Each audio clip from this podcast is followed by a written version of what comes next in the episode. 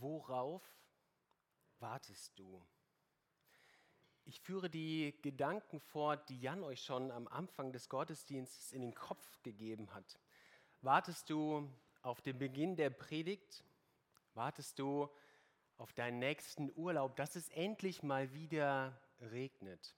Wartest du, dass das nächste Gehalt auf deinem Konto erscheint oder dass die Bundesliga wieder anfängt? Oder vielleicht noch wichtiger, wartest du auf das Ende der Pandemie, dass der Krieg aufhört, man endlich mal wieder ohne Bauchschmerzen Nachrichten schauen kann? Oder aber wartest du darauf, dass Jesus wiederkommt? Wir hören heute auf den letzten Teil unserer Predigtreihe zum gelebten Glauben. Und ich glaube, es ist ein guter und ein würdiger Abschluss, denn heute geht es um die letzten Dinge. Heute Morgen geht es um das Warten. Das Warten auf Jesus. Das Durchhalten, bis Jesus wiederkommt. Das Bereitmachen für den Moment seiner Wiederkehr. Als Christen bewegen wir uns immer wieder zwischen so bestimmten Spannungsfeldern, Dinge, die sich scheinbar widersprechen. Und ein großes Spannungsfeld, in dem wir uns bewegen, ist, dass wir eigentlich ja schon bei Jesus sind und auf der anderen Seite sind wir noch ganz hier. Ganz hier, wir leben und wir lieben in dieser Welt. Deutschland, Sommer 2022. Und dennoch richten wir unsere Hoffnung auf das, was noch kommen wird. Die Ewigkeit bei Jesus irgendwann. Und so wie sich ein Reisender in der Abflughalle des Flughafens irgendwie dazwischen befindet, nicht ganz mehr in dem Land, in dem er abfliegt, aber auch noch nicht in dem Land, wo er ankommen will, so bewegen auch wir uns zwischen dem schon jetzt, aber noch nicht. Viele von euch, die ihr sitzt, habe ich zu Hause besucht. Und manche habe ich gefragt, worüber würdest du gerne mal eine Predigt hören? Klassischerweise begegnen einem dann drei Sachen. Ich verpacke sie mal in Fachworte. Man würde erwarten, da kommt die Theodizee-Frage, also die Frage, predige doch mal über die Frage, woher das Leid kommt. Das zweite wäre dann Prädestination. Wer von uns ist eigentlich vorherbestimmt und sind wir vorherbestimmt? Und das dritte ist dann die Eschatologie oder die Apokalyptik. Predige mal über das Ende der Welt. In dieser Gemeinde mit großem Abstand die Apokalyptik. Predige doch mal über die Offenbarung. Sag uns, wann wird das geschehen? Und was wird das Zeichen sein für dein Kommen und für das Ende der Welt? So fragen die Jünger Jesus in Matthäus 24 offensichtlich bringen uns diese letzten Wochen, die letzten Monate, die letzten Jahre dazu, nach dem Ende zu fragen. Und heute Morgen werden wir uns damit beschäftigen. Doch bevor wir uns an der Offenbarung des Johannes verschlucken, beißen wir erstmal einen kleinen apokalyptischen Bissen ab und beschäftigen uns mit der Endzeitrede von Jesus in Matthäus 24 und 25 durch Hollywood können wir uns etwas, ein bisschen was unter Apokalyptik vorstellen. Bildgewaltig geht bei Roland Emmerich die Welt unter. Bildgewaltig geht es auch in den apokalyptischen Texten der Bibel zu, ganz ausführlich im Buch Daniel oder ganz am Ende in der Bibel in der Offenbarung des Johannes. Hier tobt ein gewaltiger Kampf zwischen Gut und Böse. Da geraten Dinge aus den Fugen. Da schüttelt es nicht nur das Wohnzimmer durch, sondern das ganze Universum gerät ins Wanken. Ein Zeitalter endet, ein neues beginnt. Und alle diese Berichte der Zukunft sind verpackt in Symbole und Bilder, bildhafte Sprache, die nicht so leicht zu verstehen ist. Ein kleiner Rat schon ganz zu Anfang. Wenn du hier sitzt und sagst dir, ich würde gerne das erste Mal in meinem Leben in der Bibel lesen und stille Zeit machen, fang nicht im Buch Daniel und auch nicht in der Offenbarung des Johannes an. Denn es werden viele kommen unter meinem Namen und sagen, ich bin der Christus. Und sie werden viele verführen. Ihr werdet hören von Kriegen und Kriegsgeschrei. Seht zu und erschreckt nicht, denn es muss geschehen. Aber es ist noch nicht das Ende, denn es wird sich ein Volk gegen das andere erheben und ein Königreich gegen das andere. Und es werden Hungersnöte sein und Erdbeben hier und dort. Das alles aber ist der Anfang der Wehen. Kommt uns das vertraut vor? Kriege, Kriegsgeschrei, Naturkatastrophen, Hunger und Hungersnöte. Mir persönlich kommt das sehr bekannt vor. Es liest sich wie ein Bericht aus der Zeitung der letzten Wochen. Und seit den ersten Wochen der Pandemie vor mehr als zwei Jahren habe ich mich immer wieder mit Menschen über die Frage unterhalten, ob das jetzt der Anfang vom Ende ist. Und wir werden in dieser Predigt sein, diese Frage lässt sich weder mit einem klaren Ja noch mit einem klaren Nein beantworten, aber auch, dass die Botschaft für uns nicht an einem Ja oder an einem Nein hängt. Das Bild, das Jesus beschreibt, ist ein düsteres Bild. Ein Volk wird gegen das andere kämpfen. Naturkatastrophen, Erdbeben, Fluten, Orkane sind an der Tagesordnung. Menschen hungern oder verhungern. Doch Jesus beschreibt es als die Geburtswehen. Das ist erst der Anfang. So wie bei einer Frau vor der Schwangerschaft die Wehen immer häufiger und immer stärker werden, so ist es auch hier. Es ist erst der Anfang. Dann werden sie euch der Bedrängnis überantworten und euch töten. Und ihr werdet gehasst werden um meines Namens willen von allen Völkern. Dann werden viele zu Fall kommen und werden sich untereinander verraten und sich untereinander hassen. Und es werden sich viele falsche Propheten erheben und werden viele verführen. Und weil die Missachtung des Gesetzes überhand nehmen wird, wird die Liebe in vielen erkalten. Diese Endzeitrede von Jesus beschreibt zwei Dinge. Und insbesondere in dem Bericht bei Matthäus lassen sich diese beiden Dinge nur sehr schwer auseinanderhalten. Auf der einen Seite beschreibt Jesus hier das Ende des Tempels in Jerusalem. Der Tempel, also das Zentrum des Volkes Israel, das Zentrum des jüdischen Glaubens, das Zentrum der Welt wird untergehen. Und auf der anderen Seite beschreibt er das Ende der Welt, in der wir leben. Manches von dem, was Jesus sagt, wird schon 40 Jahre nach seinen Worten zur bitteren Realität des Volkes Israel werden. Die Römer werden Jerusalem erobern. Eine Million Menschen, die meisten von ihnen Juden, werden sterben und der Tempel wird dem Erdboden gleichgemacht. Und manches von dem, was wir lesen, steht noch aus und beschreibt den Untergang dieser Welt. Beides aber ein düsteres Bild vom Ende. Doch trotz dieser düsteren Bilder steht nicht das Leid im Zentrum. Im Zentrum dieser Endzeitrede, im Zentrum des Berichts steht, dass Jesus wiederkommt. Und er kommt nicht in einem Stall wieder. Er kommt auch nicht auf dem Campingplatz am Lahnufer wieder. Er kommt nicht in irgendeinem Hinterhof zurück zur Welt. Denn wie ein Blitz ausgeht von Osten und leuchtet bis zum Westen, so wird das Kommen des Menschensohnes sein. Jesus kommt vollkommen unerwartet, aber auch total sichtbar wieder. Wie ein Blitz, den man nicht erwartet, aber die ganze Nacht durchzuckt, so wird es sein, wenn Jesus wiederkommt. Unerwartet, aber für alle Menschen sichtbar. Nicht wie vor 2000 Jahren, als Jesus auf die Welt kam und sein Kommen von Zurückhaltung, von Demut und fast schon Geheimnistuerei geprägt war. Damals war ja nicht klar, was können wir eigentlich mit diesem Jesus anfangen. Menschen, die er geheilt hat, durften nicht darüber sprechen, was er an ihnen getan hat. Menschen waren sich nicht sicher, ist er jetzt ein einfacher Handwerker oder ein Zauberer oder ein Scharlatan oder vielleicht doch der Messias. Und am Ende scheint er gescheitert zu sein. Er hat sich verspotten und töten lassen. Dieses Mal aber kommt er mit Macht wieder und mit allen Zeichen seiner Herrschaft. Sogleich aber, nach der Bedrängnis jener Tage, wird die Sonne sich verfinstern und der Mond seinen Schein verlieren. Und die Sterne werden vom Himmel fallen und die Kräfte der Himmel werden ins Wanken kommen. Und dann wird erscheinen das Zeichen des Menschensohnes am Himmel. Und dann werden wehklagen alle Stämme der Erde und werden sehen den Menschensohn kommen auf den Wolken des Himmels mit großer Kraft und Herrlichkeit.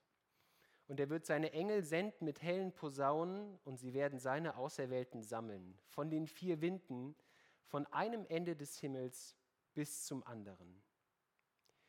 Jesus kommt mit Macht wieder. Und wenn man vorher schon den Eindruck hatte beim Lesen dieser Verse, da passiert etwas Gewaltiges, dann wird das Leid durch das Kommen Jesus nochmal vollkommen in den Schatten gestellt. Und es macht uns eins deutlich, so chaotisch auch diese Zustände sein werden, das Kommen Jesus ist größer als das. Auch hier hat Jesus letztendlich die Macht und die Kontrolle. Und Jesus kommt, um zu retten. Dass Jesus kommt, bedeutet, dass alle, die an ihn glauben, gerettet werden. Denn Jesus kommt als König und als Richter. Er richtet sein Reich auf und er richtet diese Welt für das, was sie getan hat. Doch für die, die an ihn glauben, wird es ein Freudentag werden, ein Sonnenschein nach vielen Jahren Regen.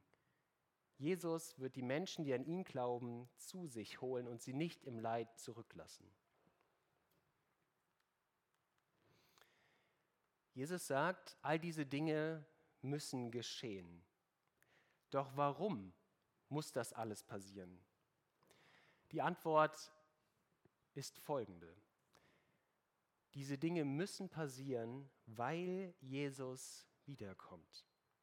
Das Reich Gottes, das Jesus wie nichts anderes zu Lebzeiten gepredigt hat, ist ohne Vorbehalt, ohne Klammer da und ein letztes Mal versucht diese Welt an der Macht zu bleiben. Wie ein bereits tödlich verletztes Tier am gefährlichsten ist, so auch hier. Ein letztes Mal kämpft die Welt darum, an der Macht zu bleiben. Sie kämpft um ihren Egoismus, um ihre Lieblosigkeit. Ein letztes Mal möchte sie nicht akzeptieren, dass Jesus der König dieser Welt ist. Und dann geht es ans Eingemachte, weil wir lesen davon, dass die Mächte dieser Welt kein höheres Ziel haben, als die Nachfolger von Jesus zu Fall zu bringen. Sie setzen alles daran, Menschen von ihrem Glauben abzubringen. Es werden Menschen auftreten, die sagen, ich bin Jesus und du solltest deine Hoffnung auf mich und nicht auf diesen Menschen vor 2000 Jahren setzen. Da werden sich Menschen auf die Marktplätze stellen, sie werden Wunder tun und Prophezeiung machen und sie werden dir sagen, dass Gott dich nicht retten wird. Dein Bruder oder deine Schwester wird dir sagen, dass sie sich von dir abwenden, wenn du weiter glaubst. Sag uns, wann wird das geschehen? Und was wird das Zeichen sein für dein Kommen und für das Ende der Welt? Wann wird das alles passieren, wollen die Jünger wissen? Oder lässt sich irgendwie erkennen? Gibt es irgendwelche Zeichen, an denen wir sehen können, dass das Ende kommt? Ich finde eine verständliche Frage. Es wäre viel leichter, wenn man sich vorbereiten könnte. Man könnte auch sagen, eine typisch deutsche Frage. Dann könnte man noch rechtzeitig die Wäsche abhängen. Man könnte sich noch mal mit seinem Nachbarn vertragen oder dann doch noch mal zur Sicherheit ein paar, gute Taten vollbringen, bevor das Ende kommt.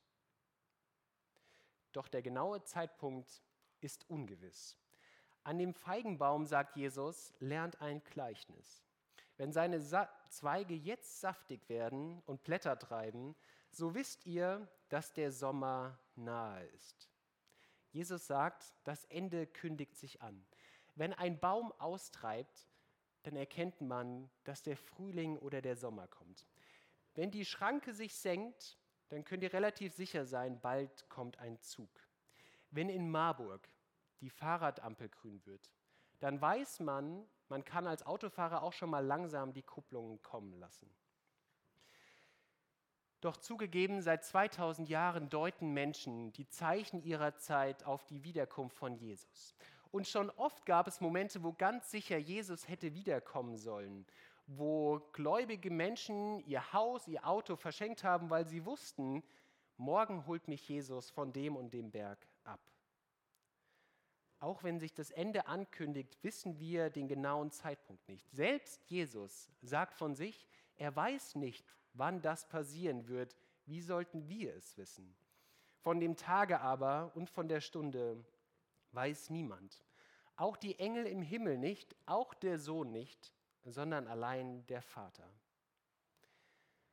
Es wäre ja leicht für den Hausherrn, wenn er wüsste, wann kommt eigentlich der Einbrecher.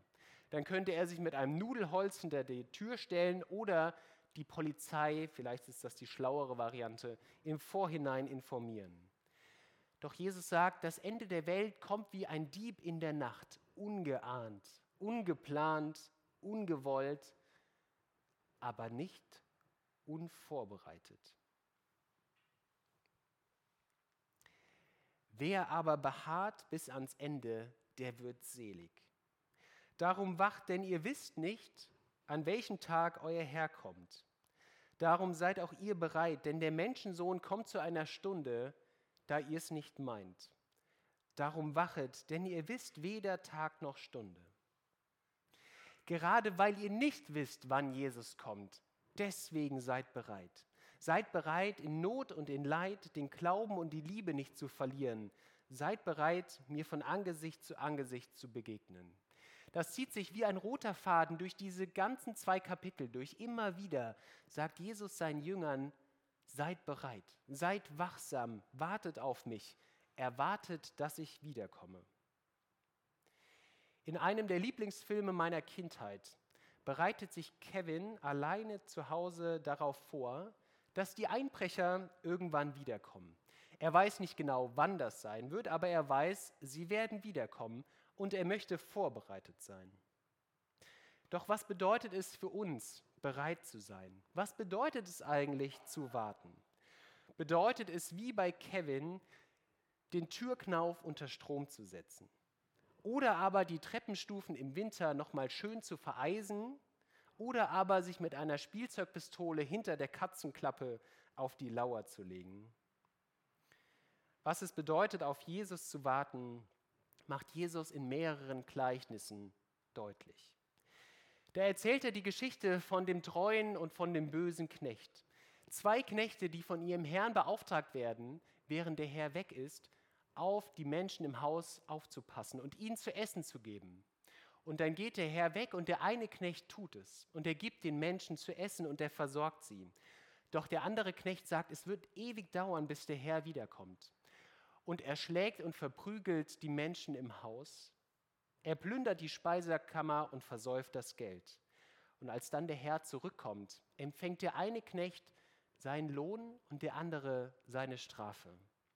Hier bedeutet auf Jesus zu warten, nach seinem Auftrag zu handeln. Und der ist ganz leicht nach Matthäus 22, Menschen und Gott zu lieben.